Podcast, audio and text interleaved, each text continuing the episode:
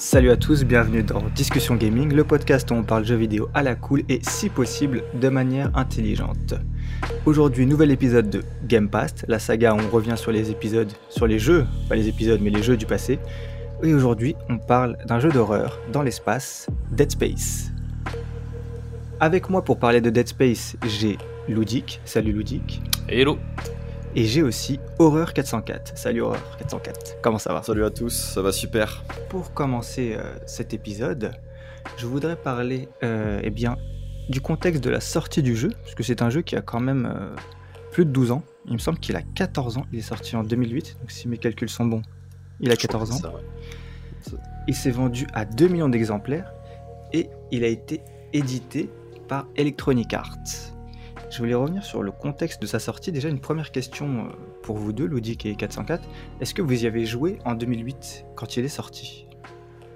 Alors, moi, j'avais 7 euh, bah, ans. Du coup Ah, vas-y, vas-y, vas-y. Ok, bon, allez, j'y vais. Euh, moi, je crois que j'y ai joué l'année de sa sortie. Je crois qu'à l'époque, j'étais sur Xbox. D'accord. et ouais, ouais, j'ai de suite accroché. Hein. Je me souviens très bien de, de, voir le visuel de la jaquette, me dire il faut que je teste ce jeu.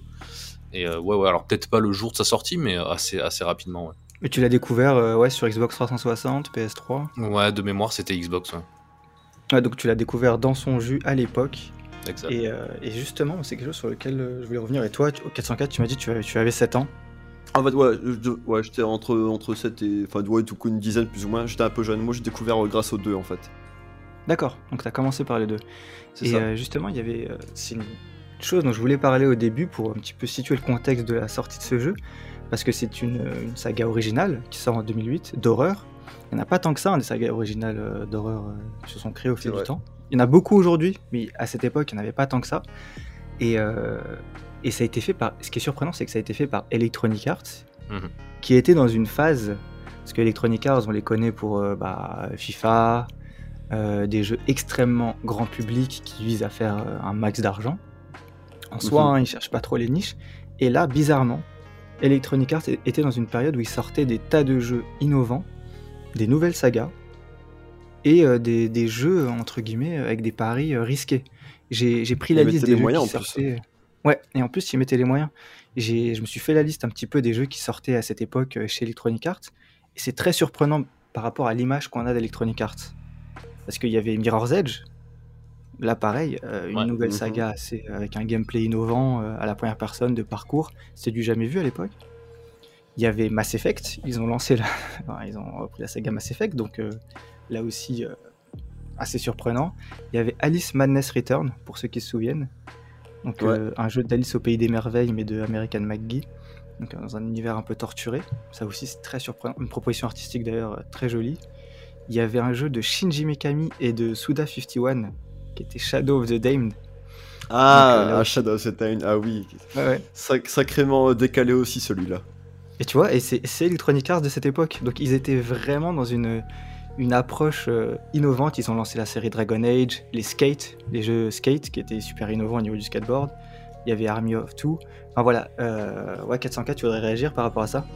En fait, ce que je trouve bien justement avec ces principes-là, c'est que quand tu as un studio qui a les moyens et qui finance des jeux qui marchent pour le grand public, et eh ben ça peut te permettre de financer des jeux plus risqués en fait. Et pour moi, c'est ça que devraient être les gros les gros éditeurs, contrairement à genre Ubisoft qui prennent très peu de risques globalement. Là, c'est cool que pour le coup, ils ont essayé des licences qui ont marché ou non, mais au moins qu'ils se voulaient original. Ouais, c'est vrai, c'est vrai, c'est ce qu'on voit un peu euh, aujourd'hui avec. Euh, bah, j'ai toujours Epic, moi, comme exemple, où t'as Fortnite euh, d'un côté et du, du Remedy euh, de l'autre qui est financé par ça et qui essaie de sortir du contrôle ou des choses comme ça. Euh, logique, pareil, ouais, tu, tu voulais. Bah ouais, ouais, juste pour rebondir, dire que c'est clair que c'était pas le Electronic Arts d'aujourd'hui, ça c'est clair et net, et euh, je rejoins complètement, complètement 404 sur son parallèle avec Ubisoft, c'est un peu la même évolution au final. Hein, les, ces deux gros studios, je trouve, et surtout ce qui était bien, donc il y a les jeux, tous les jeux que tu as cités, hein, Mirror Edge et autres, mais en plus, ils arrivaient avec, on va parler de Dead Space du coup, ils arrivaient avec un jeu d'horreur ils auraient pu faire un Resident Evil-like ou un truc vraiment qui ressemblait déjà à des jeux d'horreur qu'on avait, qu'on avait vus. Et non, ils sont arrivés vraiment quand même avec une proposition euh, de jeux d'horreur qu'on n'avait pas forcément encore vu. C'est ça qui était très très fort aussi. Ah, d'ailleurs, il, y avait, euh, il y avait un maître mot à cette époque chez Electronic Arts, c'est innovation. Et, euh, et c'est un mot qu'on va retrouver dans le jeu Dead Space en lui-même, tout du long, je pense, quand on va en parler.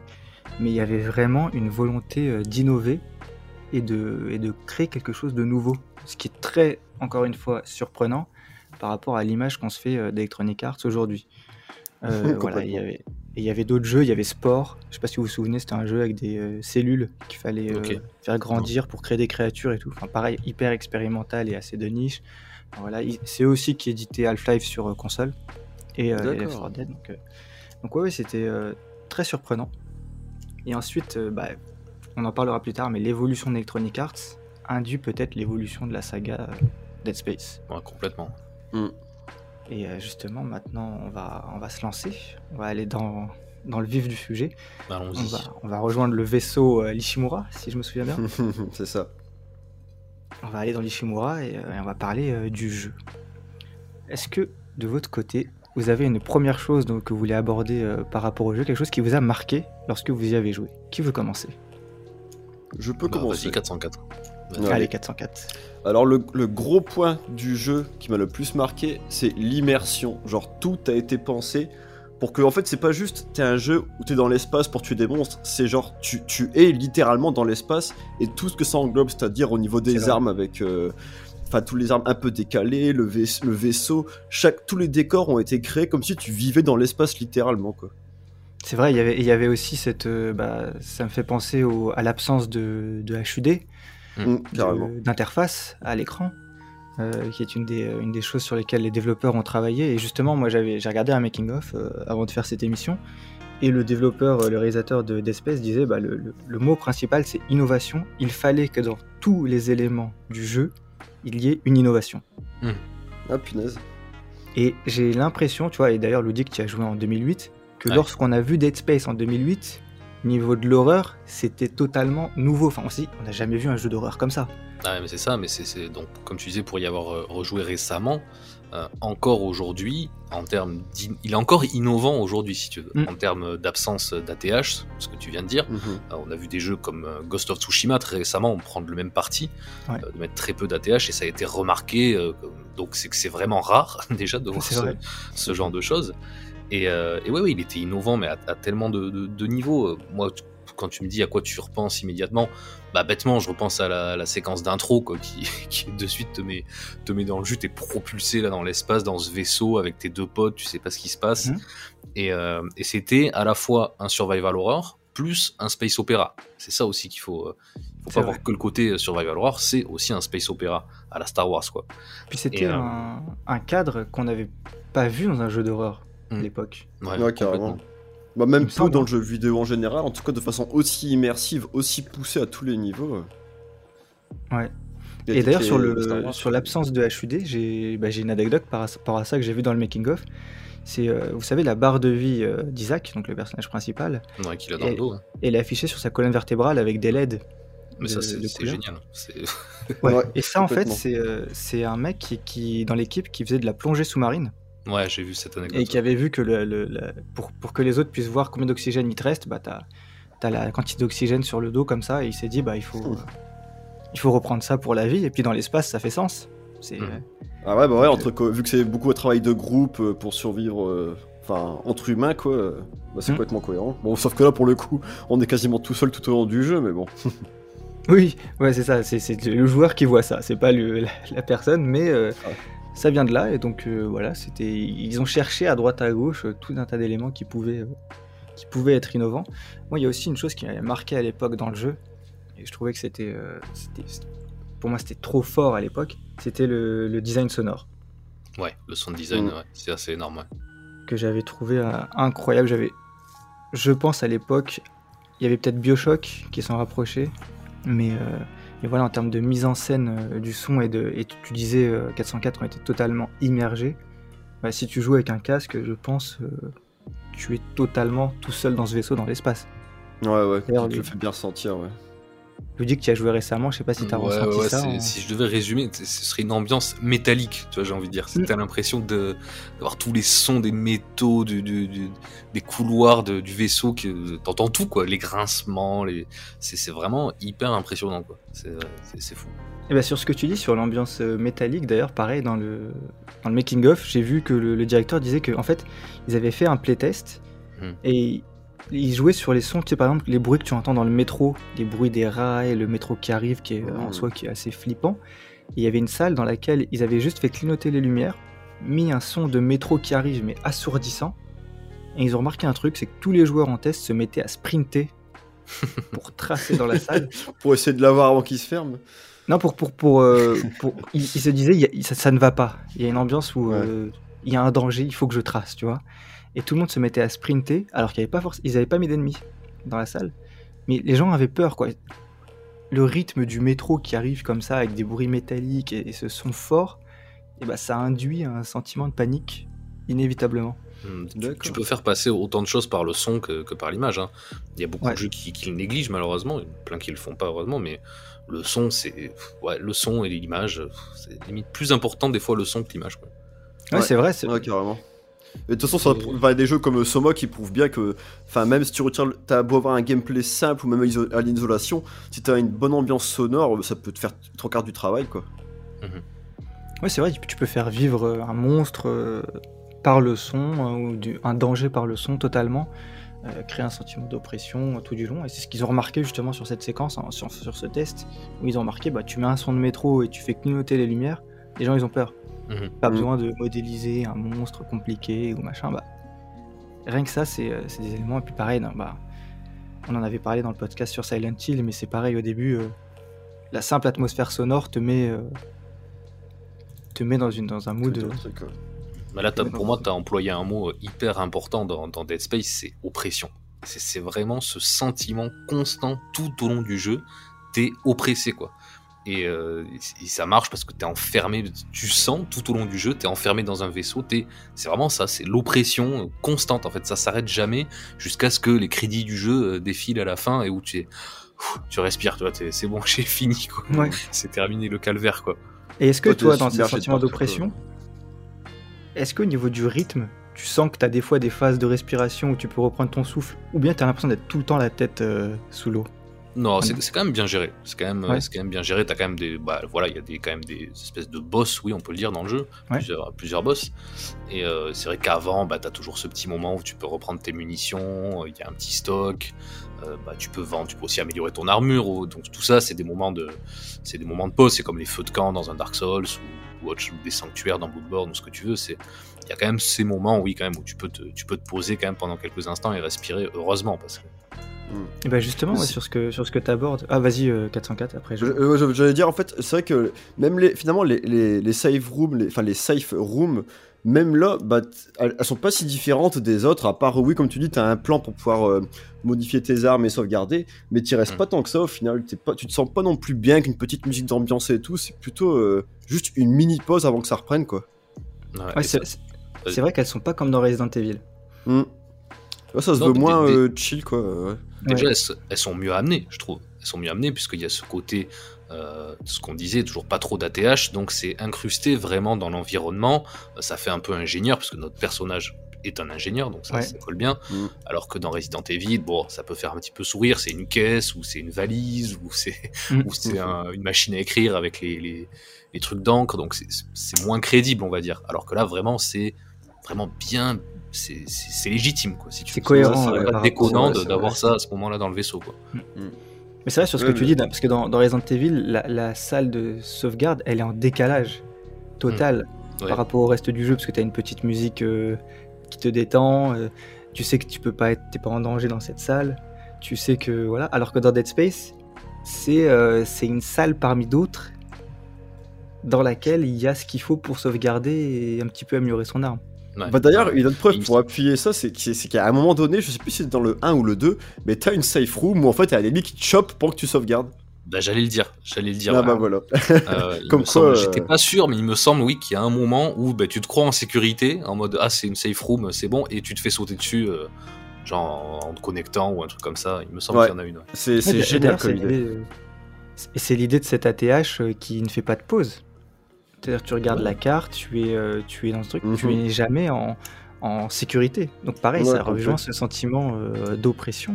Même quand tu lis un texte ou quoi, ça s'affiche devant ton écran, mais tu peux continuer Ouais, d'avancer en même temps et tout quoi. Non, mais c'est- génial, ce, cette espèce de projecteur qui apparaît devant toi et tu peux faire tourner ton personnage, tu vois le, le, le truc bouger avec toi, c'est vraiment super bien fait. Ah quoi. C'est- ouais, ouais.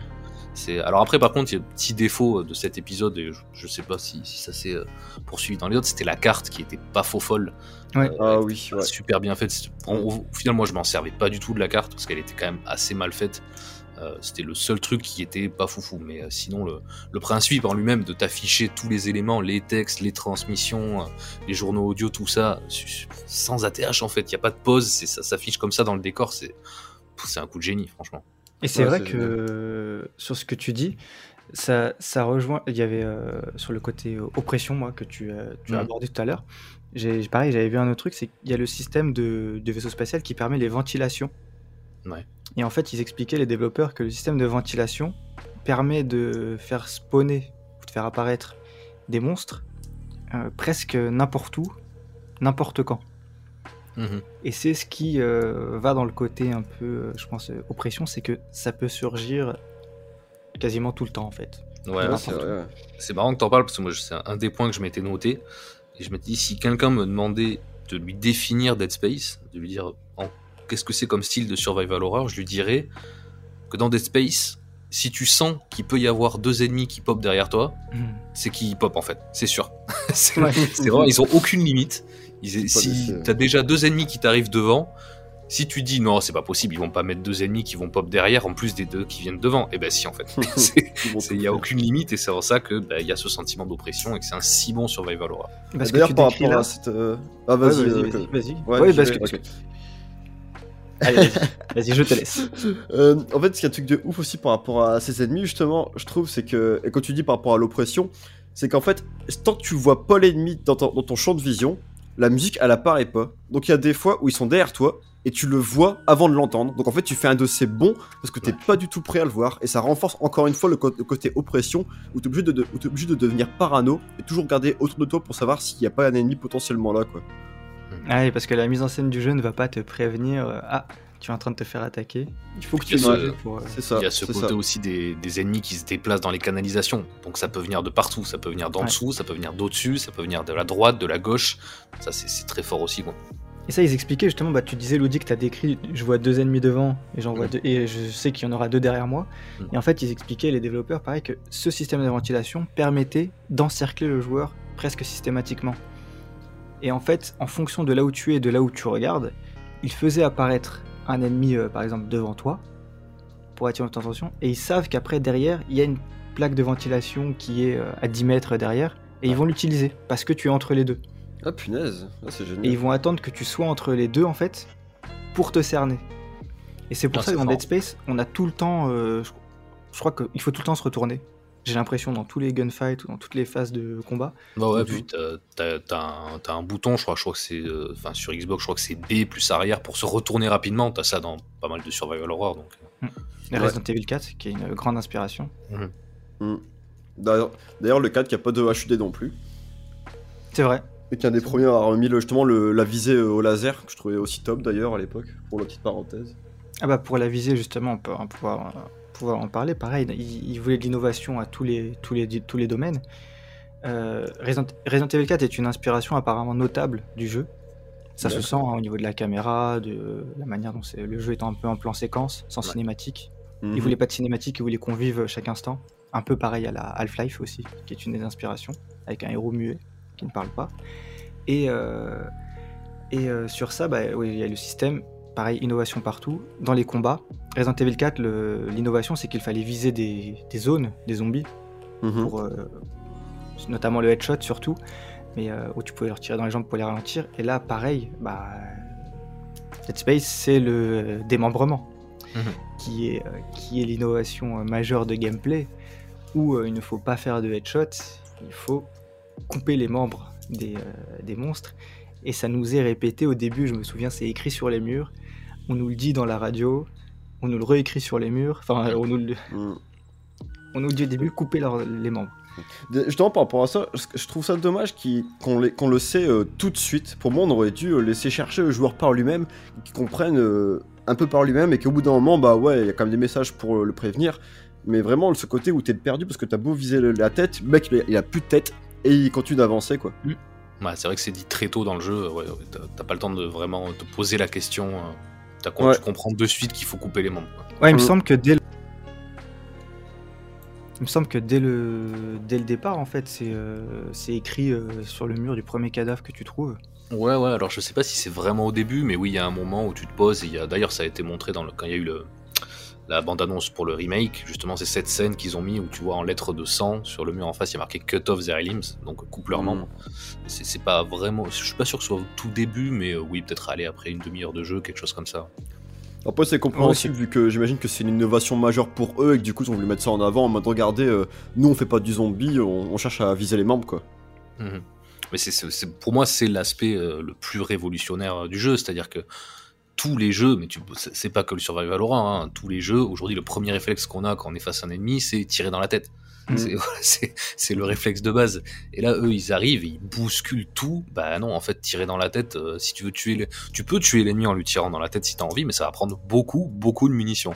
Euh, et non, il faut couper les membres, donc ils ont des, des membres, à- enfin ils ont des jambes, ils ont des, des bras. Après bon voilà, il y a un bestiaire assez varié, donc ça, ça va pas mal évoluer. Mais euh, non ouais, pour moi c'est clairement le, le truc le plus fort du jeu. hein. Mm. Ouais, qu'il faille, Ouais, carrément. qu'il faille rester calme dans les phases où tu devrais être en panique et viser Ouais. calmement les parties C'est ça. à sectionner. Mhm. Et qui en plus, euh, bah, tu parlais de cohérence au début, euh, ludique, et là encore une fois, ce qui est, ce qui est fou, c'est que tout est assez cohérent, puisque les armes, ce sont des outils d'ingénieurs, Complètement. Ouais. et ça se Mhm. justifie, enfin du coup, le, la, la particularité des armes qui tranchent, plutôt que ce soit des fusils ou des, des pistolets classiques, où il y a vraiment des rayons laser assez larges pour bien trancher les choses, bah, ça justifie par le fait qu'on on utilise des outils d'ingénieurs et non pas des armes. Et, et ça sert en plus le euh, gameplay, l'innovation de gameplay qui est, qui est derrière. Donc c'est là aussi où c'est assez, euh, Ouais, assez fou d'avoir un jeu euh, cohérent Ouais, comme ça. euh. bah, comme on l'a dit, on incarne Isaac Clarke qui est un ingénieur du coup, qui est pas un soldat à la base. Ça aussi c'est c'est innovant en soi. C'est on a l'habitude euh, d'incarner soit des soldats, soit des mecs qui font partie dans Resident Evil du- d'une organisation ou voilà qui sont gardes du corps. Et là en fait c'est pas ça. On incarne un, un ingénieur donc a priori il a aucune notion de combat. Mm. Et, euh, et c'est ce que tu disais. Toutes les armes en fait elles sont elles sont crédibles. C'est euh, voilà, on n'a pas un AK-47, on a un cutter plasma avec Ouais. euh, un tir de mode à l'horizontale et un mode de tir à la verticale. Euh, un trancheur, un, voilà, un lance-flamme, Enfin, c'est un peu plus classique, mais euh, mais ouais, c'est ce que tu disais, c'est totalement cohérent là encore avec le fait bah, qu'on incarne un ingénieur euh, qui fait ses, ses- ses armes un petit peu handmade, quoi, c'est lui qui les fabrique un petit peu. Et, euh, et pas, un, pas un soldat comme on peut en avoir l'habitude. Ouais. Bah là où tu Ouais, dis que c'est. Là où tu dis que c'est. Pardon, ouais, 404, mais c'est juste là où tu dis que pour rebondir sur ça, c'est innovant que ce soit un ingénieur. Ça montre aussi une autre inspiration majeure du titre qui est Half-Life. Où tu, où tu es un, un scientifique, non pas et presque un ingénieur, je sais plus, mais c'est un, ouais, un chercheur, en tout cas euh, Gordon Freeman, et qui se retrouve dans une situation, voilà, d'un coup avec des extraterrestres. Bon, sauf que euh, Gordon Freeman prend très vite des fusils à pompe et des, euh, et des fusils mitrailleurs. Et là, justement, c'est plus cohérent qu'Half-Life parce que on reste dans son avec des outils et des, des- des objets propres à l'ingénieur, alors que dans Half-Life, tu es un scientifique et d'un coup, euh, tu sais te débrouiller avec euh, avec des armes de, de militaires. Donc, c'est- Ouais, puis comment il manie la barre dans Half-Life en plus. euh, Ouais. il enchaîne bien. C'est ça. Mais tu sens l'inspiration et, et tu sens le- l'envie de faire progresser ça. En fait, ils ont pris des inspirations, mais ils ont voulu améliorer tout ce dont ils se sont inspirés. Tu sens qu'ils ont, vrai. ils ont pris le gameplay de Resident Evil 4 un petit peu euh, de base, mais ils l'ont ils l'ont amélioré parce que dans Resident Evil 4, tu ne peux pas viser et bouger par exemple. Ouais. Mm. Dans Dead Space, tu peux le faire. Mm. Doucement. Je me demande, est-ce que c'était une volonté, est-ce que c'était euh, une volonté de, enfin, un manque de technique pour euh, viser à la place de tirer dans Resident Evil, ou est-ce que c'était un choix pour re- ressentir encore plus le stress et justement un- éviter la facilité, quoi? Shinji Mikami l'a dit, c'est un choix. D'accord. C'est parce qu'en fait, il, il orgnait du côté de l'action et, euh, et pour pouvoir faire ressentir un stress, il fallait que le personnage ne bouge pas. Parce que comme les zombies sont lents, Ouais. Euh, et que voilà, bah, le, si tu bougeais, en fait, ça devenait un, un jeu d'action euh, qui ne fait pas peur. D'accord, d'accord. Alors que là, t'avais compris, le- compris par la suite qu'on pouvait le faire quand même, mais. Ouais. Mais à ce moment-là, ouais.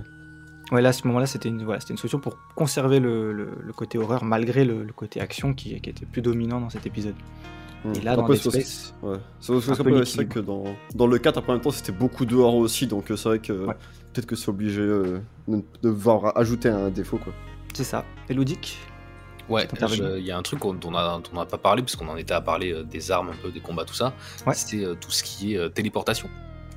Qui est quand même un aspect euh, hyper. euh, Non, télékinésie, pardon, pas téléportation. Ah, télé, oui, parce que Ah, téléportation, ouais. ça m'a surpris. J'essayais de, me- j'essayais de me rappeler les moments, tu sais, où on se téléporte, et je me suis dit, putain, j'ai loupé un truc. Désolé, télékinésie. Ouais, c'est ouais, aspect- télékinésie, oui, c'est vrai. C'est un aspect hyper important euh, du jeu puisque bah, ça va te servir à, bah, à résoudre des énigmes. En fait, tout, un peu le fil rouge un petit peu de tout euh, Dead Space premier du nom, c'est d'aller réparer des trucs dans le vaisseau. Donc, euh, C'est clair. Tu vas vachement te servir de la télékinésie pour ça, Euh, mais tu peux aussi t'en servir en combat. Et ça, c'est très très fort puisque par exemple, si t'as plus de munitions, tu peux avec la télékinésie récupérer les membres des ennemis pour leur renvoyer euh, dans la tête et ça, peut- ça peut faire parfois plus mal encore que que euh, que des armes. Mais je crois que c'est dans le 1, c'est pas encore très présent, ou alors tu le comprends pas vraiment tu peux le faire. C'est un peu mieux expliqué au début du 2, où là vraiment tu as un espèce de petit tuto qui dit euh, tu peux récupérer vraiment le, le membre tranchant de cet ennemi pour le renvoyer sur un autre. Et ça, c'est très très fort aussi. Ouais, qu'il y a moins d'éléments du décor dans le 1 que tu pouvais interagir avec aussi, du coup. Que ça a dû jouer. ouais.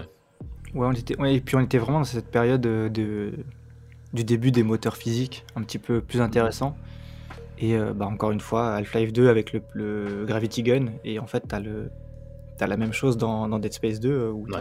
t'as as ce Gravity Gun quasiment pour envoyer des objets euh, pareil, à, la, à la face des ennemis, effectivement. Ouais, ouais, c'est Mm. C'est ça. Bon, là, ils Et ont la stase aussi, à la limite, j'ai plus souvent utilisé la stase que la télékinésie, moi. Bah, dans le un, c'est- ouais. C'est Oui. bien plus utile, ouais. Mm. Ouais. Parce que la télékinésie, il faut quand même gérer là où tu chopes l'objet et là où tu l'envoies juste après, et des fois, c'est pas très fluide, quoi. Et la stase, pour expliquer à ceux qui n'auraient pas joué au jeu, c'est euh, ça permet de ralentir le temps euh, sur la chose qu'on touche. Ouais, tu On ralentis une certaine zone, quoi. Voilà, tu ralentis une zone, ouais. Et euh, ça permet de ralentir les ennemis, ça permet de ralentir une hélice euh, qui t'empêche de passer. Mhm. Ça permet, voilà, de, c'est classique de, de ralentir des objets pour. euh, Très très utile, euh, surtout en fin de jeu quand tu commences à avoir des, des nécromorphes qui se déplacent un peu à la flash, qui se déplacent très très très vite. Même sur courent les boss, d'ailleurs. Ouais, ouais. Ouais, aussi, ouais. Énigme, boss, ils utilisent. un- Ce qui est bien, c'est qu'ils utilisent un petit peu tous leurs éléments de gameplay euh, à tous les moments. Et euh, il y avait un autre truc qui n'existait pas dans aucun autre jeu et qui a été fait dans Dead Space c'est le fait de pouvoir euh, piétiner. Oui. ce, mouvement de où il gueule, tu sais, il fait. euh, ah Mm. tu sens qu'il met toute sa patate là Toute pour, la haine, ah ouais, ouais. pour euh, piétiner les caisses euh, de munitions et les cadavres. D'ailleurs, on le fait souvent, enfin je sais pas vous, mais moi quand je jouais à Dead Space, je, je piétinais beaucoup les ennemis pour m'assurer qu'ils. Et bien en fait, a moi, je, me suis rendu compte d'un truc en les refaisant. euh, c'est qu'en fait, dans le 1, quand tu piétines les ennemis, ça peut te donner des. euh, non, dans le 2, quand tu piétines les ennemis, ça te donne des munitions. Mhm. Euh, dans le 1, non. En fait, c'est juste. euh, c'est pur plaisir, quoi. Tu peux vraiment les piétiner euh, pour te faire plaisir, mais ils te donnent pas de munitions. C'est un truc qui sont rajoutés dans le 2. Alors pour te Ah, faire plaisir ou pour te rassurer aussi. Oui, Pour t'assurer Bah- qu'ils ne se lèvent pas après, parce que des ennemis peuvent se relever, c'était aussi dans le design du, ça arrive, du ouais, jeu. ça arrive. Ça arrive, donc là au moins tu le piétines, tu le retires, tu le- t'en fais vraiment un, un steak tartare et euh, là t'es sûr que. Bah, il y avait justement, j'ai entendu un- une vidéo sur, de Canard PC qui expliquait qu'en fait, euh, ce qui était intéressant aussi avec le fait de pouvoir euh, démembrer, euh, écraser les ennemis, etc., c'est qu'en fait, il y a, il y a un côté plaisant à explorer l'anatomie humaine, en fait. Le côté euh, vicieux où, bah tiens, ça fait quoi si je coupe un bras, ça fait quoi si j'écrase quelque chose, et ça devient, c'est un peu quelque chose de, mas- de malsain qui ressort en nous, en fait, en jouant à ça. Mhm. Ah oui, donc là c'est le joueur qui est. Ouais. Bah, Qui tu sais, la, la curiosité un peu du. Ah, du. C'est quoi, c'est torture porn qu'on dit, je crois. Un peu. euh, Torture, tor- d'accord, ok. Torture Ouais, porn, c'est tu sais, comme les films d'horreur ou quoi, où ça passe leur temps à avoir Ouais. du sang partout, mais bon, bah, c'est plaisant malgré tout, quoi. Bah, c'est vrai que ouais, il y a de ça, hein, honnêtement. euh, et je pense qu'ils ont bien travaillé le feedback sur quand tu coupes un, un membre et que ça te donne une information. euh. D'ailleurs, ils parlaient de ça dans le remake, il me semble, parce qu'ils ont retravaillé Ouais. le système de, euh, démembrement. J'allais en parler, ouais, c'est un des trucs qui vont retravailler. euh, Ouais. On en parlera peut-être un petit peu plus tard du remake, mais c'est un, le démembrement, c'est un des trucs qui vont travailler pour le rendre encore plus organique. C'est-à-dire que tu pourras avoir le, le membre qui pend, euh, pas complètement encore décroché. Euh, Je pense que ça, ça Oh là, c'est- Exactement, j'ai ouais. hâte de voir ça. On dirait une conversation de psychopathe. Là, quand on prend ce morceau, il faut vraiment l'écouter dans tout son contexte entier. hein. Euh, c'est- c'est- on parle de Dead Space. Euh, c'est- mais oui, et d'ailleurs, sur ce que. Dans le, dans le jeu original, là, du coup, sur le démembrement, il y a pareil un carnet de développeurs où il y a les croquis sur, euh, où ils, ils- ils commencent à faire le système. Et au début, tu as deux, trois zones, en fait, tu c'est découpé en. On va dire trois zones euh, basiques. Et en fait, au fil du développement, ils ont vraiment multiplié les endroits d'impact et euh, les conséquences Mhm. pour que le démembrement soit de plus en plus précis. C'est-à-dire qu'avant, tu coupais le bras, tu coupais le bras, quoi. Il n'y avait pas épaule, coude, poignet. Et ensuite, ils ont rajouté Ah, en fait, tu peux couper que le poignet, tu peux couper que le coude. Enfin, tu vois, c'est. Ah ouais, d'accord. Et ils se sont retrouvés à la fin avec 36 zones d'impact, alors qu'au début, il y en avait 9, tu vois. Mhm. C'est quelque chose comme ça. Ah, c'est pas et mal c'est quand même. euh, c'est dessiné dans les croquis, donc euh, voilà, pareil. C'est vrai qu'on on y, on y croit de façon hein, quand on démembre. On sent vraiment que notre impact de tir à démembrer à tel moment pile euh, tel que. Ah ouais, c'est super bien fait. Hein. C'est, Ouais, euh, puis- pour moi, ça va te pair aussi avec ce, ce bestiaire qui est quand même suffisamment euh, varié, quoi. C'est-à-dire qu'il n'y a pas un ennemi qui se gère de la même façon. Bon, t'as les nécromorphes euh, de base qui ressemblent à des êtres humains pour le coup, Mhm. mais euh, bon, t'as les, les pires ennemis du jeu, les espèces de liqueurs, ceux, ceux qui rampent au sol, qui vont hyper vite, qui Ouais. sont un enfer absolu. Mais t'as le, le gros porc, si tu lui tires dans le bide, bah, t'as des espèces de- d'araignées qui vont sortir de son ventre. euh, voilà, et j'en passe, il y, en- il y en a tellement. C'est c'est- c'est ça aussi qui fait que euh, le démembrement est si intéressant. C'est qu'à chaque fois que tu croises un nouvel ennemi, tu dis bon, lui, comment je vais le gérer? C'est Ouais. ça aussi. Ouais, C'est ouais, vrai qu'il y, a une- il y a une tactique de l'instant euh, à gérer dans tous les affrontements, malgré la, la panique un peu. Mm. C'est ça, c'est qu'on on te fait peur et on te met en panique, mais en même temps, il faut que tu restes calme et que tu saches quel outil utiliser pour euh, tel ennemi, pour bien Parce le que- gérer. Ce qui est aussi justement, c'est que vu que, vu que t'as pas des, des armes habituelles comme un flingue ou un fusil à pompe, bah, il y a des ennemis qui n'ont pas forcément de bras ou de jambes, et là tu te demandes comment tu vas les gérer, parce que t'as as un trancheur, bah c'est bien, mais t'as rien à couper en fait, donc euh, tu vas juste devoir tirer en espérant que ça passe au bout d'un moment. Oui, c'est vrai. Et d'ailleurs, aussi sur, euh, sur le choix des armes, euh, on est limité à 4. Oui, oui, oui. Et on ne peut jamais en prendre plus. Ça aussi, ça fait partie de- du sentiment d'oppression euh, qui, qui doit être fait. C'est-à-dire quand tu fais ton choix, c'est fait. Une fois que tu te retrouves dans le feu de l'action, c'est trop tard. Il n'y a pas de... Et contrairement à Resident Evil, il n'y a pas de pause pour ouvrir un menu et Ouais. changer ses armes, etc. Là, tu fais avec ce que tu as sous la main et tant pis si c'est pas bon. Ouais, t'as as ce choix-là, puis t'as aussi le choix de comment tu vas améliorer tes armes, puisque t'as as Ouais. ces fameux plans de fabrication où tu peux améliorer tes armes, une espèce d'arbre assez basique, hein, mais c'est quand même à toi de choisir un petit peu le. Là encore, toujours l'immersion, euh, c'est des, des espèces de petits circuits électriques que tu choisis au fur et à mesure. Euh, et, euh, et là aussi, il faut faire un choix, c'est-à-dire tu, tu vas pas pouvoir de mémoire euh, vraiment améliorer toutes les armes au maximum. Euh, donc ça va être à toi de choisir est-ce que j'améliore plutôt mon cutter plasma ou est-ce que j'améliore plutôt mon, mon trancheur? Il y a les, les- les tirs alternatifs aussi que tu peux améliorer. Donc ça fait partie de, de- de ce truc-là. Et tu disais, tu parlais des, des armes, j'en profite pour parler aussi d'un aspect qui pour moi est primordial dans Survival Horror, c'est la gestion de tes munitions. Ouais. Et c'est vrai que c'est quelque chose qui va disparaître dans le 3, puisque les munitions en fait vont devenir un petit peu universelles, ça va être les mêmes pour toutes les armes. Mm. Euh, mais dans Dead Space 1 et 2, c'est vraiment... euh, il y a les munitions de cutter plasma, les munitions de fusil d'assaut, tout ça, et il va falloir vraiment euh, gérer, bien gérer tes munitions, surtout si tu fais le, le mo- les modes de jeu difficiles. Et ça, pour moi, c'est une composante indispensable du sur- Survival Horror, c'est la gestion de, de ton inventaire et de tes munitions. Et clairement, et aussi euh, là où c'est intéressant d'avoir des munitions différentes, c'est que ça peut te forcer dans certains moments à utiliser des Ouais. armes euh, qui ne sont pas forcément ton arme favorite. Bien sûr. Et donc ça te force à varier euh, tes approches. Là où euh, justement, on y reviendra plus tard, mais dans le 3, en supprimant ça, Hmm. bah, tu peux rester avec ton arme favorite et, et tu t'en fiches du choix que tu fais en fait. Donc tu perds une partie de la magie, quoi. Voilà, tu perds ouais, une partie des mécaniques. Et ça, on y reviendra quand on va parler de l'évolution de la saga. Mais oui, c'est totalement, c'est un point, un point assez important. Euh, Il y a un point qu'on n'a pas abordé trop dans là jusqu'à présent en parlant du jeu naturellement, et je pense que c'est normal qu'on l'ait pas abordé parce que c'est pas le plus marquant. Euh, c'est l'histoire. Moi, personnellement, euh, je, je- voilà, je prévois pour cet épisode, je vous préviens, je prévois pas de partie euh, spoiler. Euh, parce que honnêtement, moi en jouant à Dead Space, l'histoire, je m'en fous un peu. Je sais pas vous, votre ressenti par rapport à ça? C'est un peu pareil perso. Ouais. Ouais. Et Moi, toi, Ludy, qu'est-ce que. Bah, c'est clairement le point un petit peu améliorable euh, certainement du jeu, c'est- la narration qui est très très en retrait. Alors le scénario n'est pas mauvais, loin de Mhm. là je trouve, euh, mais elle est vraiment au second plan, ça c'est clair. Et il y a un truc qu'on n'a pas dit aussi et qui quand même son, a son importance dans la narration, et qui sera certainement corrigé dans, dans le remake, c'est que le héros est muet, il parle pas. Oui. Ah, Ce vrai. sera le cas dans le 2, mais dans le 1, c'est pas le cas. Donc forcément, ça joue beaucoup sur euh, bah, à quel point on va être investi avec le personnage et, et dans l'histoire. Mm. Et Ça, c'est marrant parce que c'était une volonté des développeurs. Ils se disaient en faisant un, un héros. Un héros. Un héros Je sais pas la liaison. Un héros.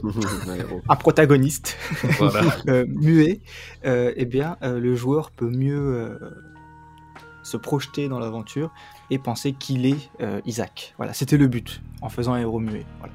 Après, est-ce que ça a marché, ça a pas marché? C'est En fait, à je chacun sa sensibilité. Moi, je trouvais ça assez perturbant parce que du coup, tu te retrouvais face à des, per- des personnages qu'en fait, quand, quand ils te parlent, et ben, même s'ils te posent une genre de question, bah, tu sais que de toute façon, tu vas pas y répondre. Donc, en fait, ça rend les dialogues assez prévisibles et ça finira toujours en mode Est-ce que s'il te plaît, tu peux aller faire ça pour moi euh, Est-ce que tu peux te rendre là, machin, réparer ça? Et du coup, ça limite énormément. Et on dit l'immersion, ok, mais je pense qu'au final, c'est pas, pas une très bonne idée. D'où le fait qu'ils ont probablement mis une voix dans le 2, quoi. Ouais, c'est vrai. C'est vrai qu'au début, oui, tu, tu es, bah, tu es un peu l'homme à tout faire. Hein. Tu es le mec qui va réparer. euh, Ah, au fait, Isaac, euh, il y a l'électricité qui est, qui est plante dans l'infirmerie. Tu veux pas aller la réparer? Oui. Le métro est cassé, va le réparer. Tu fais que ça, de toute façon, dans le jeu. Donc, c'est vrai que ça, c'est peut-être le point. euh, voilà. Qui était. C'est euh, vrai, c'est vrai qu'il y, y a des moments, et comme en fait on communique essentiellement par radio, il y a vraiment des moments où le fait qu'il soit muet, euh, ça, ça amène vraiment à des, à des scènes un petit peu cocasses où on est en mode Ouais, mais en fait, pourquoi tu me poses la question? Parce que tu sais que je vais pas pouvoir te répondre, parce que je suis muet. Et euh, voilà, c'est bon, c'est un Et de choix, toute façon, je vais le faire. voilà. Voilà.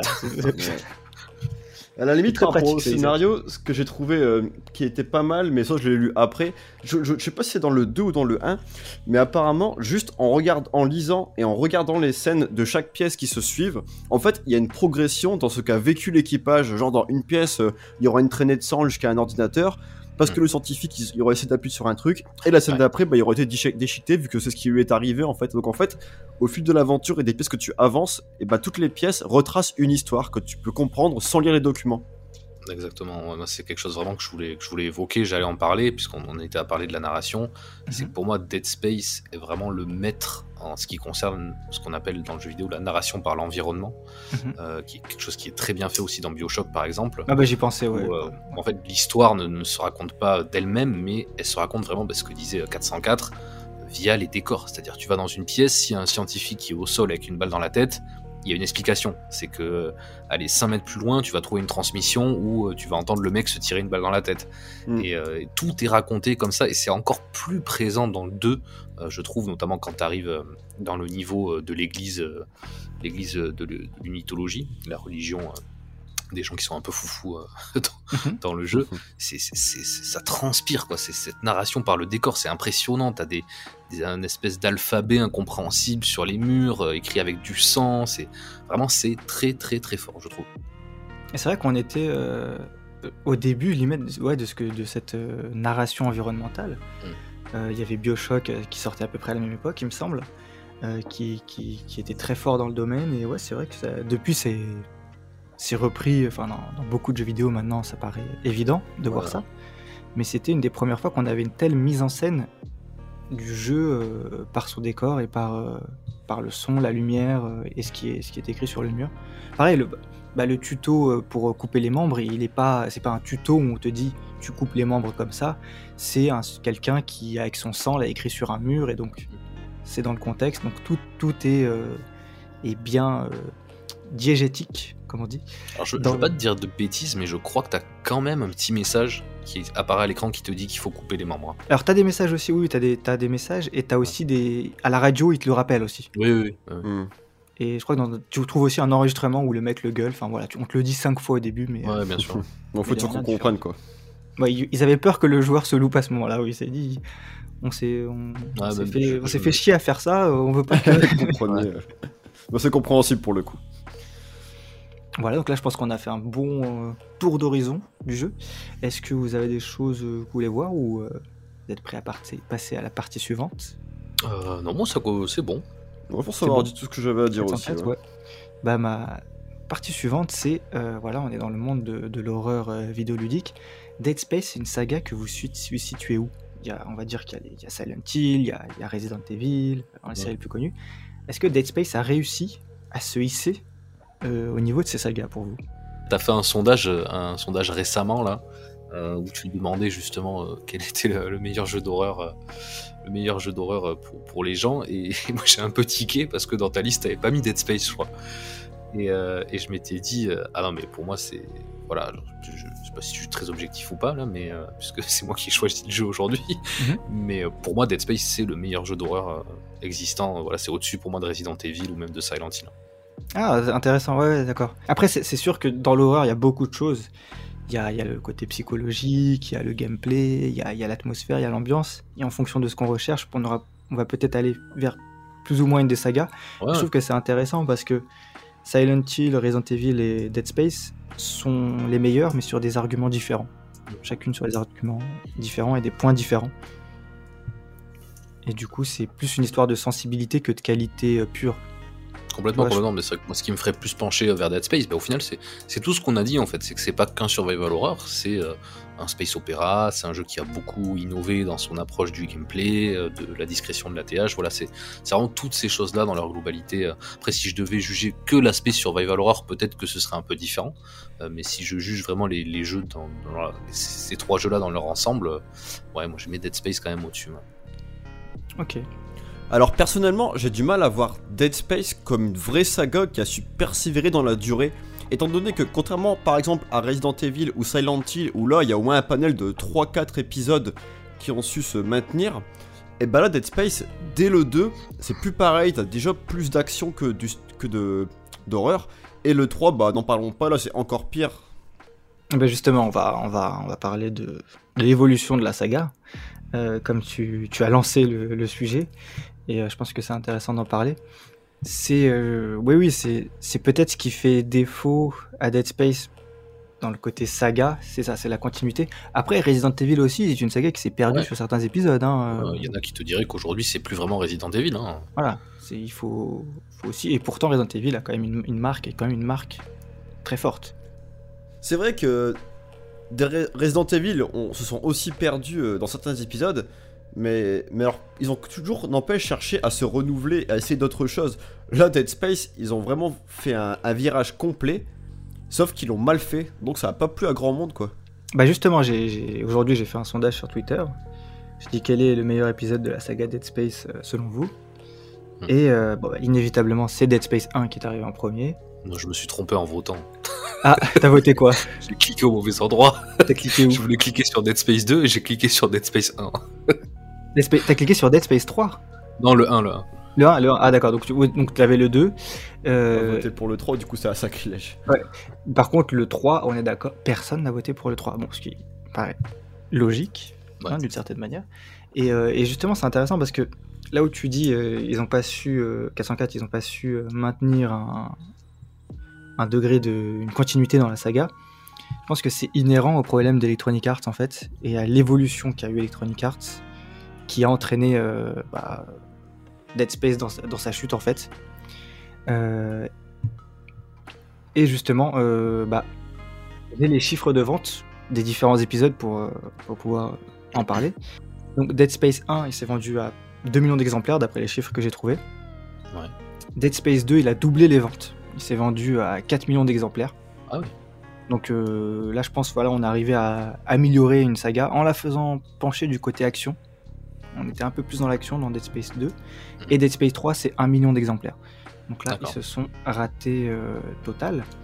Et euh, Shinji Mikami, à ce propos, a, a dit quelque chose euh, assez intéressant d'ailleurs, c'est une interview que je vous, je vous recommande sur la chaîne YouTube L'Archipel, Ok. il a, où il parle du survival horror et justement il parle de la saga Dead Space et il dit qu'en fait, la saga Dead Space dans son intégralité s'est inspirée de Resident Evil pour son évolution. Et pourquoi il l'explique assez simplement, c'est que le, le jeu d'horreur, le survival horror, c'est euh, un jeu de, qui est réservé à une niche. Ça peut jamais être un jeu à grand succès, euh, grand public, euh, énorme. Pour une raison qui est, qui est assez simple, c'est que tu disais, Ludic, c'est un jeu oppressant. Un jeu où Ouais. on est stressé. Et en fait, euh, tous les joueurs ne veulent pas forcément euh, ressentir ça. parce que c'est pas agréable. Ouais. Donc euh, l'horreur te confine forcément à une certaine niche. Et donc tu, en tant que cré- créateur de saga, t'as as envie à un moment que ton jeu euh, soit joué par, euh, par tout le monde. Et, euh, du coup tu, tends vers, vers l'action. Bah, c'est clair que bah, moi, des, échos que j'avais eus, c'est vraiment, pour le coup, c'est IA hein, qui a vraiment demandé ce, virage action. Les devs en eux-mêmes, ils avaient plutôt envie de continuer sur, sur le même chemin. Et, et moi, donc, pour l'avoir refait récemment, c'est vrai que le, bon, pour moi, le 2, c'est une masterpiece. hein, c'est vraiment l'évolution du 1, il n'y a rien à dire. D'accord Mais le, le 3, c'est vrai que le, le début est vraiment. c'est- c'est- c'est- ça refroidit de fou parce que tu commences en fait par euh, affronter des, des humains, en fait, même Mhm. pas des humains modifiés, mais vraiment des, des humains euh, avec un fusil d'assaut, quoi. Et, euh, et là, pour le coup, bah, c'est tu- c'est un peu en mode Gears of War, quoi. C'est tu te planques derrière, euh, derrière un truc du décor, faut, il faut leur tirer dans la tête. Et là, moi, quand j'ai commencé le 3, j'étais acheté, oh là là, c'est quoi ce bordel, quoi? C'est devenu Et, un euh, cover shooter. Ouais, c'est ça. C'était- un cover shooter au début du jeu. Et par contre, moi, je dois dire que quand même la deuxième partie du jeu, euh, quand t'arrives sur la planète glacée, euh, j'ai commencé à retrouver un petit peu la magie de Dead Space. Euh, parce que t'avais les nécromorphes qui sortaient de sous la neige et tout. Je trouvais ça hyper intéressant. Je trouvais que la magie revenait un petit peu. Voilà. Et euh, donc ouais. C'est vrai que la neige c'était quand même une trop bonne idée. Après perso c'est vrai que j'a- j'adore euh, pers- globalement les, les jeux qui se déroulent dans la neige. Mais là dans Dead Space ils avaient utilisé ça où euh, les ennemis du coup ils pouvaient bondir de n'importe où, peu importe où tu allais. Et en plus avec le fait qu'il y avait du brouillard et tout, et ben en fait c'est un peu comme si t'étais dans l'obscurité et que du coup tu, tu pouvais pas, tu pouvais pas voir très loin. Donc même quand t'étais dehors au final t'étais jamais non plus en sécurité. Ah, donc en fait le 3 vous l'avez trouvé bon quand il est revenu à ses racines. euh, Ouais, ouais, ouais, Initial, ouais, quoi. clairement. Et puis il y, a- Ouais. pas que ça qui. Il a pas que ça qui allait pas dans la première partie, parce que de mémoire, ils avaient aussi essayé de faire des petites quêtes annexes. Et euh, en fait, je crois que tout, tout vraiment la première partie se passe dans un vaisseau et tu passes d'un vaisseau à l'autre, un petit peu, c'est un truc, un délire comme ça. Et tu, tu, tu navigues avec une espèce de navette. Et la deuxième partie, c'est vraiment sur la planète. Et, euh, et toute la première partie, voilà, il y avait aussi ce côté quête annexe qui, je trouve, apportait pas grand chose. Et, euh, mais ouais, par contre, la deuxième partie, vraiment, il y avait quelque chose. Et, le- et le, et le, c'est là où c'est c'est intéressant, c'est que le 3, en fait, le problème du 3, c'est un problème d'identité, c'est que ils ont voulu faire un jeu qui plaît à plus de monde, Mm. mais en voulant plaire à, à plein de gens, tu perds ton identité Bah oui. et, euh, et ta personnalité de base qui faisait qu'on qu'on t'aimait en fait. Euh, c'est c'est à vouloir trop faire quelque chose pour tout le monde, au final, euh, on fait un jeu qui plaît à plus personne. Bah, c'est un exemple. Euh, Je dis c'est un exemple qu'on devrait ressortir à tous les studios aujourd'hui, quoi. C'est-à-dire que, bah, regardez, regardez, ils ont essayé de faire un truc euh, grand public, ils ont vendu quatre fois moins d'exemplaires que. Exactement. En Là, les chiffres et les tailles en plus. C'est Ouais. ça qui est fou. C'est que ce- les, les- les décisions marketing, on va dire, sont dévalidées par les chiffres ensuite. Mais tu sais que ça, c'est c'est un des problèmes qu'on a aujourd'hui, c'est qu'on a de moins en moins de chiffres de vente de jeux, euh, puisque les studios en fait ne sont plus obligés de communiquer là-dessus. Et euh, du coup, bah, ça peut être forcément un peu la foire au mensonge. C'est-à-dire qu'un un Ubisoft peut très bien te dire que assez Valhalla euh, c'est très bien vendu, voire mieux vendu que les autres épisodes, mais on n'en a pas la preuve en fait. Et puis c'est beaucoup plus euh, compliqué aujourd'hui avec, euh, bah, Ouais, avec le démat, avec, avec le Game. Pass, euh, des, des offres comme ça, parce que pareil, tu peux toujours avoir un Microsoft qui va t'annoncer en trompe que 12 millions de joueurs euh, ont téléchargé tel jeu, mais bon, ça, c'est pas à traduire comme 12 millions de Non, ventes, enfin ça n'a pas la même clair. valeur, quoi. Donc c'est très difficile euh, de... Au moins à l'époque, et- c'était clair, quoi. Ouais, il y avait un engagement. Surtout qu'à l'époque, les jeux duraient moins longtemps, donc t'étais sûr en plus avec le. Vu que, vu que du coup, on, on en avait moins aussi vu le prix qu'il y avait à l'époque, et ben on les finissait. Là actuellement, c'est pareil, quand ils disent euh, les joueurs ont joué autant de temps sur notre jeu, bah au final, si le jeu euh, il met 50 heures à finir, mais que les gens, bah oui, ont joué au moins 10 heures, bah c'est moindre. Il faudrait plutôt parler en termes de pourcentage du coup. Ouais, c'est ça. Et, euh, et pareil pour le parallèle avec l'évolution avec, euh, avec Resident Evil. En fait, ce qui est marrant, c'est que Shinji Mikami il expliquait euh, Resident Evil 4, c'est l'épisode Resident Evil le plus populaire de tous les temps. C'est un épisode qui est mythique, malgré le fait que ce soit un épisode d'action, dans le fond. C'est moins survival horror que les précédents, que les deux premiers. Ouais. Et, euh, et malgré tout, RE4, c'est euh, voilà, un petit peu le Graal de Resident Evil parce qu'il avait su allier action, tension, euh, et c'était le blockbuster un petit peu, c'est un petit peu le jeu à grand succès énorme qui avait été fait. Et on sent que dans l'évolution, il disait Dead Space a essayé de faire la même chose, mais n'a pas du tout réussi ça en fait. Ouais, c'est vrai, c'est vrai. Je dirais Resident Evil 4 et t'as la saga Resident Evil. Parce que par exemple, Assassin's Creed Origins, c'est Assassin's Creed, tu vois. Ouais. C'est-à-dire, on entame un virage, un peu plus euh, action pour Resident Evil, un peu plus euh, RPG pour, pour AC, Mm. euh, tout en quand même réussissant à garder ce qui fait l'essence de la saga dans son ensemble. Et, et oui, certainement que le 3 en fait n'a pas réussi à faire ça, quoi. ou alors peut-être trop tardivement, Mm. euh, à garder l'essence de ce qui faisait euh, Dead Space. quoi. C'est vrai que pour le coup, dans le 3, en fait, on comprend pas euh, limite les, les mécaniques et pourquoi ils ont voulu en arriver là. Parce que, encore, Resident Evil 4, tu retrouvais toujours les mêmes mécaniques. Et en fait, là, t'avais un, t'avais un virage par rapport au fait que bah, déjà on passait à une caméra euh, épaule et tu pouvais viser et tout ça. Là, là, Dead Space, ils ont juste. euh, tout ce qu'ils ont fait comme évolution, en fait, ça s'est pas avéré euh, juste. C'est comme s'ils avaient rétrogradé. Et puis il y, avait y aussi des volontés à cette époque d'Electronic Arts d'être dans le tout online. Il fallait qu'il y ait un mode multijoueur, il y avait du multijoueur coopératif sur, euh, sur Dead Space, ce qui n'est pas une Ouais. mauvaise idée en soi, hein, mais ça va pas trop avec euh, le sentiment qu'on a dans le premier. Justement, tu dis, on a un sentiment d'être tout seul et oppressé en permanence. Avoir un pote à côté, ça efface tout de suite ce sentiment. Mais ça aussi, c'est intéressant que tu en parles de ce côté coopératif, parce que moi, je l'ai refait en solo, du coup. Et je l'avais toujours fait en solo. Et, euh, et ça crée une, une espèce de... Un peu comme le côté muet dans le premier, ça crée une espèce d'incohérence, le fait de le faire en solo, qui fait qu'en fait, le personnage qui est censé être le personnage coop, qui je sais plus comment il s'appelle, le black là, mais assez Ouais. costaud, qui ressemble à, à un marine, euh, il, en fait, il, il pop euh, à des moments totalement what the fuck. Tu sais pas pourquoi, tout d'un coup, il, pop. Alors qu'en fait, si tu le fais en coop, bah c'est logique, tu vois, parce qu'il est tout le temps à côté de toi. Mais si tu le fais en solo, en fait, il sort de nulle part. C'est tout d'un coup, il arrive pour te sauver. euh, Tu sais, et du coup, ça crée une grosse incohérence, quoi. C'est c'est vraiment, c'est un peu débile.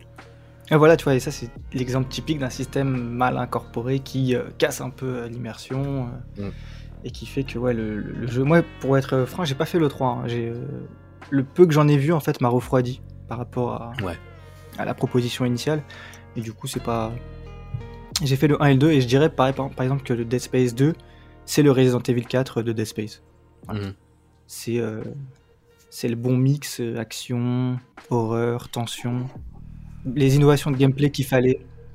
Non, bah, rien que. Ouais, le, le fait qu'il y ait plus d'action et du coup plus de moments plaisants, quoi.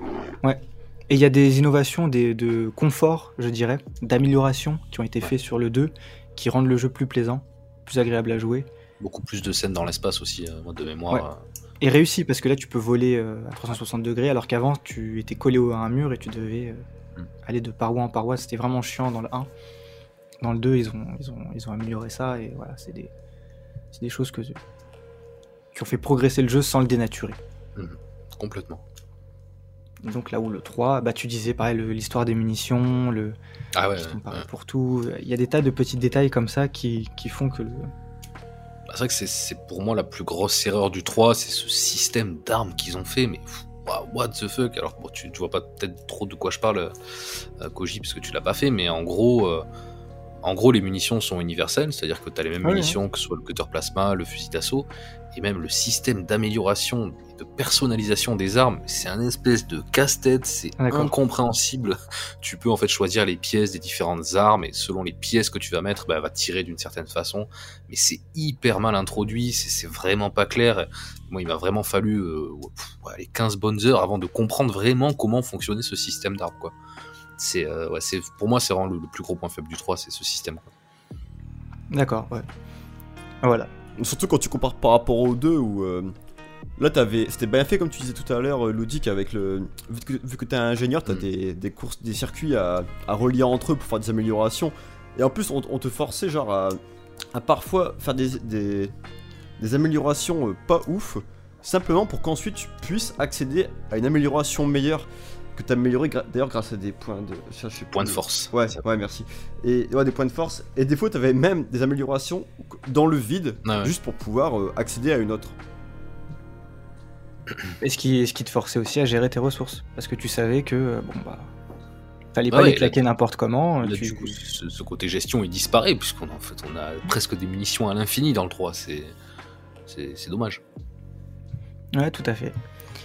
Donc voilà, donc euh, pour moi la conclusion globale sur la saga Dead Space, c'est que malheureusement elle a été euh, sabordée par l'évolution de, de Electronic Arts qui a voulu aller dans une direction grand public et qui au final ne marche pas. Ne marche pas parce que quand tu le fais mal, tu perds ton identité. Et euh, d'ailleurs, il y, a une vidéo de Game Developers Toolkit, qui parle de la saga Dead Space et qui se conclut sur une phrase que j'aime bien, c'est plutôt que de faire un jeu euh, pour plaire à tout le monde, mieux vaut faire un jeu en sachant que peu de personnes vont l'adorer. C'est sûr. Mais au moins, ceux qui vont l'aimer, bah, ils vont le surkiffer, quoi. C'est ça. Et c'est la philosophie, je pense, qu'il faut, euh, qu'il faut avoir dans la création.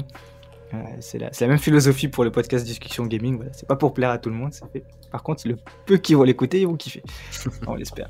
Mais, euh, mais c'est, je pense que c'est, dans la création, c'est très important d'avoir cette vision parce que vouloir plaire à tout le monde, forcément, euh, c'est compliqué. Ouais, Ludic, tu voulais ajouter quelque chose?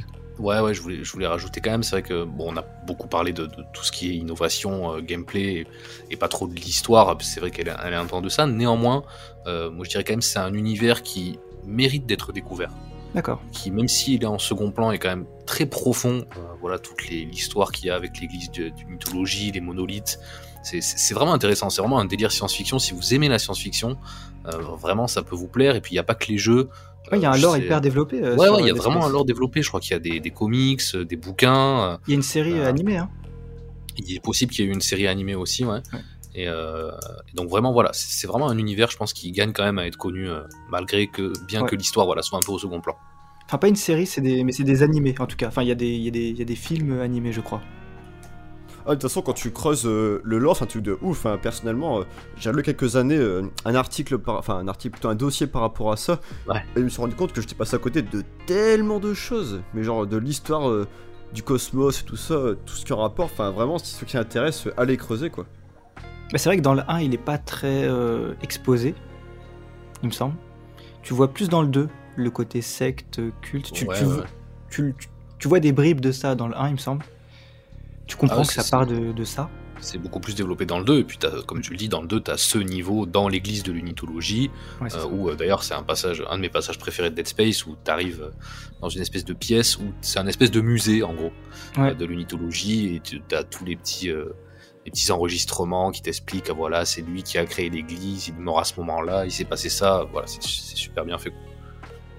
Et, euh, et d'ailleurs, pour rebondir là-dessus, euh, justement, tu disais que dans le 1, c'était pas trop présent, et il me semble que les devs ont dit que euh, dans le remake euh, du 1, ils vont essayer d'introduire justement plus d'éléments que on ne découvre que dans le 2 à la base. D'accord. Voilà, Ouais, comme ça, les- gens qui vont le découvrir, la saga Dead Space, à l'occasion du Voilà. remake, auront un peu plus de. Et peut-être que c'est ce qui fait que on- tout le monde aura un petit peu plus envie de se plonger dans le lore, qui a été vachement travaillé, parce que, ouais, il y a des, comme tu disais, il y a des comics, des, des films animés, il y, a des... Mm. il y a le jeu sur Wii aussi, de, de tir, Ah, ouais, je savais pas. Extraction. Extraction, c'est ça, euh, qui apparemment, au niveau scénario, est aussi. euh, donne une nouvelle euh, pierre à l'édifice, quoi. Ok. C'est un jeu de tir à la, à la Time Crisis, mais Dead Space. C'est vrai que vous parlez du remake.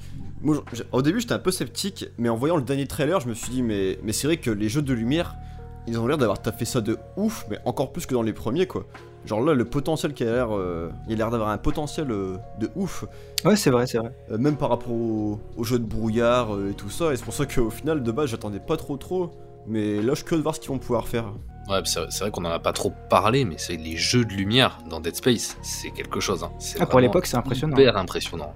Ah, moi, un truc qui m'a marqué, c'est débile, mais juste quand euh, la première fois où t'arrives dans le noir et que t'as ton armure, genre de, de voir les reflets des lumières de ton armure Ouais. sur les murs, j'ai trouvé ça que c'était un truc de ouf quoi. Ouais, le travail est assez impressionnant là-dessus. hein. Et c'est vrai que sur le remake, ça peut être encore plus impressionnant et ça va l'être. Euh, J'ai aucun doute là-dessus parce que tu sens vraiment euh, quand bon, les développeurs ils ont présenté, je crois, une démo technique. euh, et tu, Oui, tu un sens vraiment ouais. qu'ils ils ont un respect pour pour ce qu'est la licence et pour les fans. Tu sens que ça va être vraiment un remake respectueux de fou et ça, ça fait vraiment plaisir. Mais ça, c'est très bien que vous parliez du remake d'aujourd'hui. Ça me permet d'aller sur, euh, sur la dernière partie, et où, j'ai deux euh, sujets à aborder. C'est euh, déjà, est-ce que vous recommandez Dead Space, l'original, le vrai, aujourd'hui? Ou est-ce qu'il faut attendre le remake? Ah, c'est une question difficile ça. Je pense savoir. Vas-y, 404, je réfléchis. Euh, alors perso, je, je dirais à tout le monde d'attendre le remake parce que certes le jeu est toujours aussi incroyable aujourd'hui, en sachant que en attendant un an euh, de, de max, je sais pas exactement quand, exactement quand il sort, mais genre vu ce qu'ils ont l'air d'avoir comme ambition, Bah attendez, hein, ça, je pense que ça vaut le coup d'attendre pour le coup. D'accord, donc toi ta réponse c'est attendez. Yes, je pense, oui. Et Ludic Ouais, alors moi je dirais euh, que c'est des jeux qui se jouent encore aujourd'hui très très Ouais, bien. Si tu veux les refaire, tu vas vraiment prendre du plaisir et, et tu vas pas te dire ah ouais putain ça a vraiment vieilli. Non, franchement, pour les avoir refaits, c'est encore très impressionnant aujourd'hui. Mais c'est vrai que sachant que le remake arrive, je conseillerais de plutôt attendre le remake. Voilà. Ah, c'est vrai. Et ce qui peut permettre ensuite de peut-être découvrir le 2 dans sa version originale, pourquoi pas. Ah, c'est vrai. Moi, je suis, c'est- je suis comme toi, j'étais un peu tiraillé parce que en y ayant rejoué euh, aujourd'hui, euh, en 2022, euh, j'ai trouvé que le jeu avait plutôt bien vieilli, qu'il était, euh, comme tu avais dit, euh, presque encore innovant aujourd'hui, euh, Mm. alors qu'il a 14 ans. Mais c'est vrai que si on doit le découvrir, peut-être qu'il faut attendre une version. Après, avoir la qualité du remake, hein, on- on- on- Ah oui, ça, ça part sur de ça bonnes peut bases. être une déception. hein. ça peut être une déception, mais ça part a priori sur de bonnes bases. Donc c'est vrai que, quitte à le découvrir, autant le découvrir dans des conditions euh, optimales, si euh, le remake euh, le, le permet. Et enfin, bah, une dernier sujet à aborder sur ça, c'est euh, bah, 404, je crois, tu disais en début d'émission que les, grands studios euh, devaient avoir un petit peu une partie recherche et développement pour euh, faire de nouvelles propositions ou financer justement des jeux entre guillemets indépendants dans l'approche parce qu'ils en ont les moyens. Et ce qui est intéressant, c'est que j'ai l'impression qu'on est sur une boucle parce que à l'époque, on avait cet Electronic Arts innovant qui ne voulait faire autre chose que du NFL et du FIFA, qui a fait tous ces jeux, des sagas vraiment très fortes.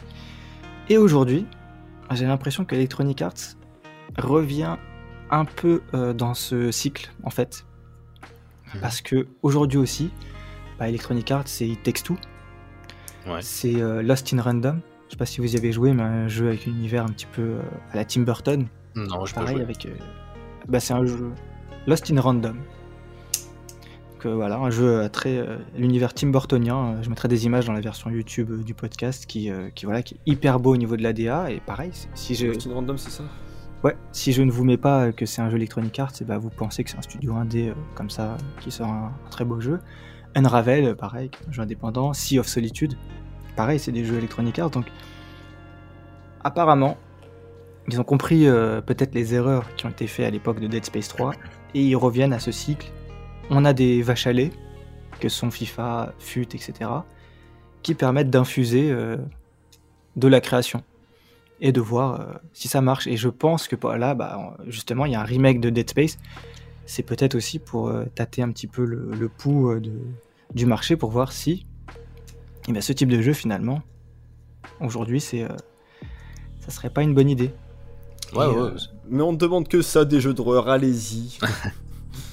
Bah, c'est, le truc de l'horreur, c'est que l'horreur c'est toujours euh, une niche, euh, ça ne peut jamais être un... Enfin, voilà, c'est... c'est- En fait, la saga Resident Evil en est un très bon exemple. C'est, tu prends les, les ventes des épisodes, et tu vois que c'est les épisodes 4, 5, 6 qui se sont les plus vendus. Euh, ça montre un peu, voilà. les- Bon, en soi, je pense pas que ce soit un, un souci de chercher euh, à faire plaisir à, à un nombre un peu plus large, parce qu'encore une fois, on voit bien qu'avec euh, Dead Space, le, notamment le 2, qui est bien plus orienté action que le premier, Mhm. et bah ça plaît quand même, et les fans d'horreur, ils restent ravis, parce que l'horreur est quand même bien présente, c'est juste que bah à côté de ça, t'as aussi des moments plaisants qui cherchent à, à ce que ce soit euh, plutôt un défouloir que de la peur pure et dure. C'est ça, l'attente de, ouais, l'attente de chacun vis-à-vis de l'horreur est assez, euh, assez variée.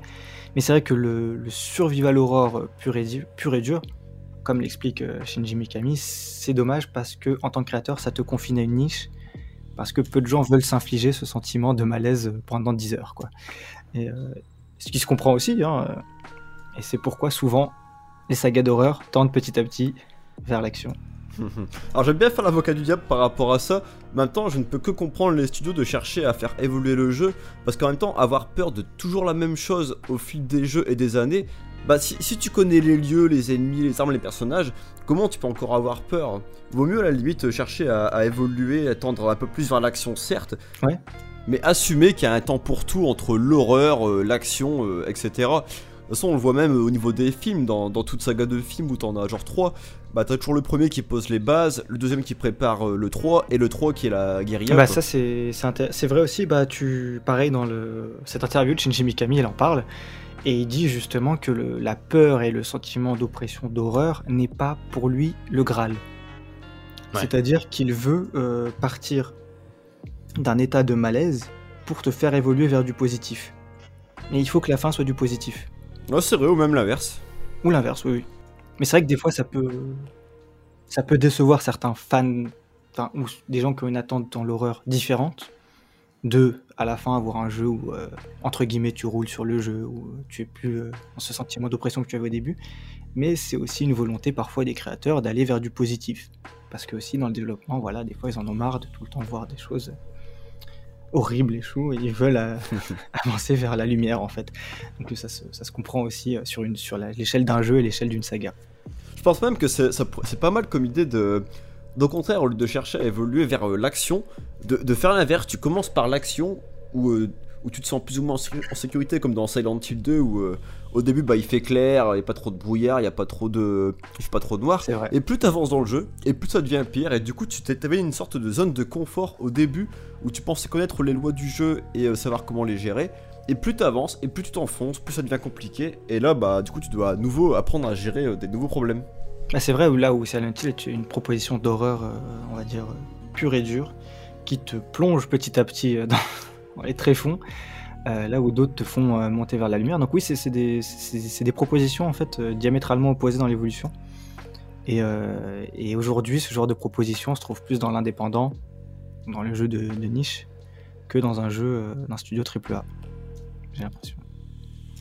Et ça s'explique voilà, par, le public et par, le fait que peu de gens aiment se torturer l'esprit. voilà.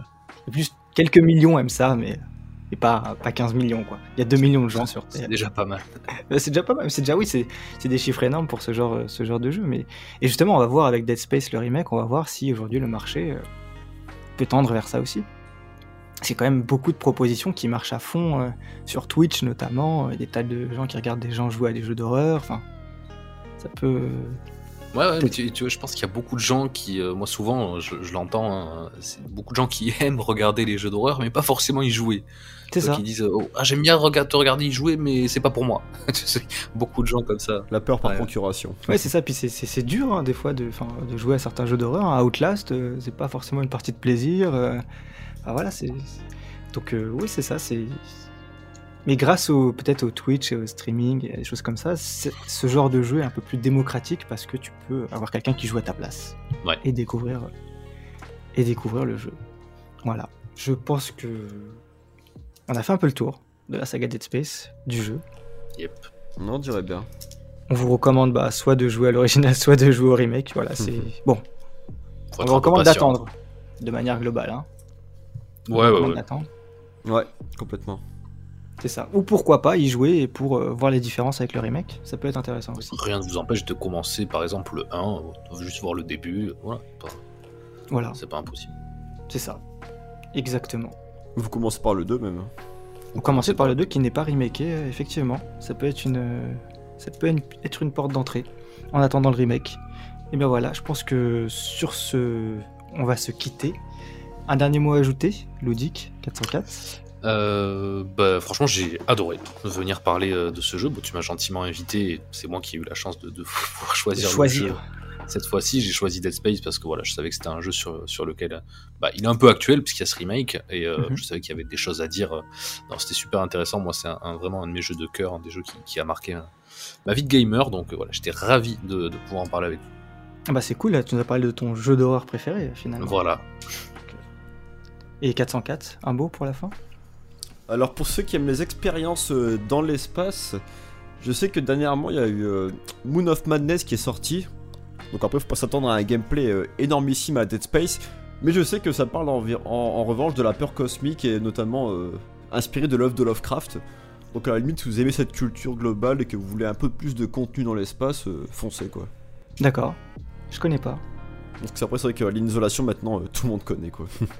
Très bien. Eh ben merci en tout cas à vous deux euh, d'avoir participé. Merci à vous de nous avoir écoutés. On espère que vous allez euh, découvrir Dead Space prochainement ou qu'on vous l'a fait découvrir et que vous avez envie de vous plonger dans cette saga. Et on vous donne rendez-vous euh, pour une prochaine fois. Salut à tous.